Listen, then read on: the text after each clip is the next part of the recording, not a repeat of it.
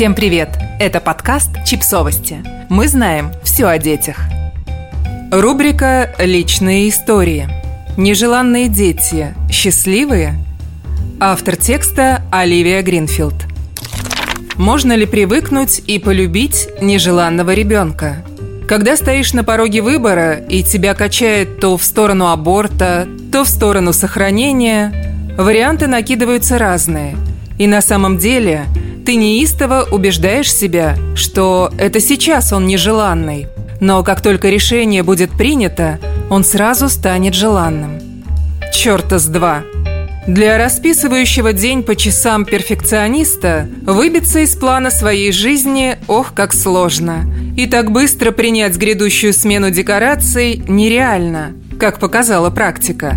Ты спишь на животе и носишь джинсы и каблуки – Таскаешь первого малыша весом 18 килограмм.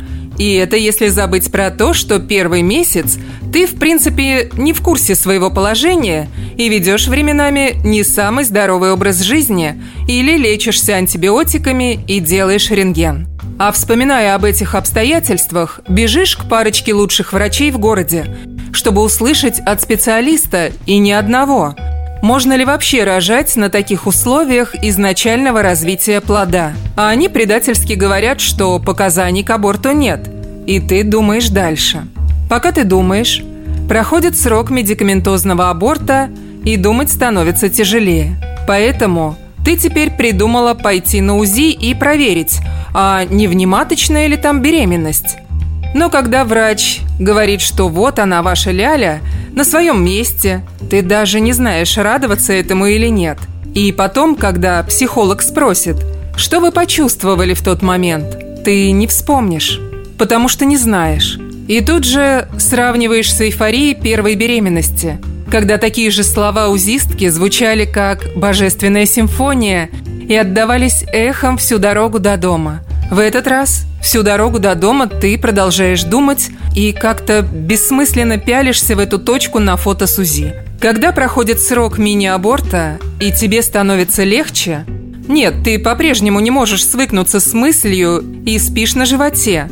Но осознание того, что больше не надо делать этот мучительный выбор, особенно когда прошел оба варианта, действует как снотворное, и ты начинаешь немного спать по ночам.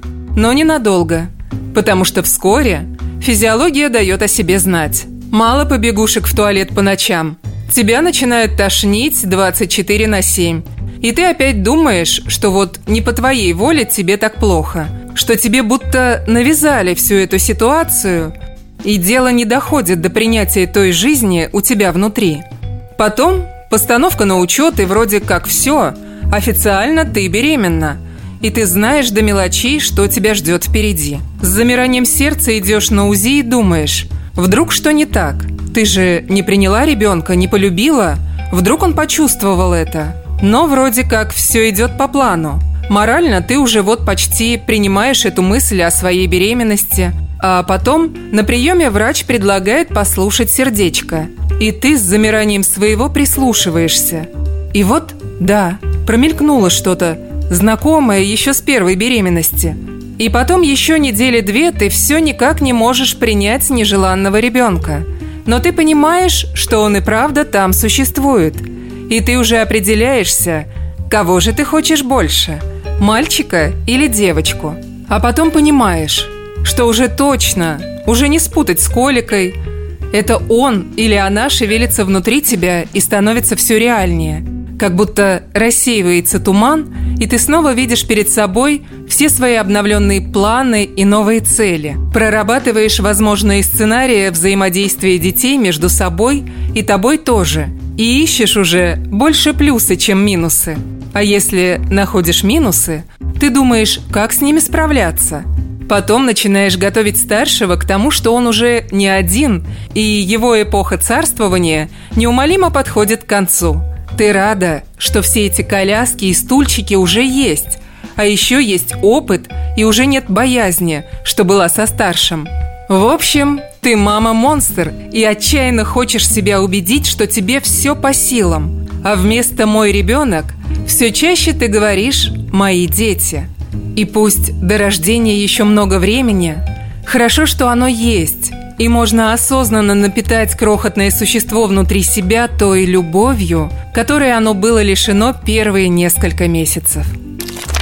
Подписывайтесь на подкаст, ставьте лайки и оставляйте комментарии. Ссылки на источники в описании к подкасту. До встречи!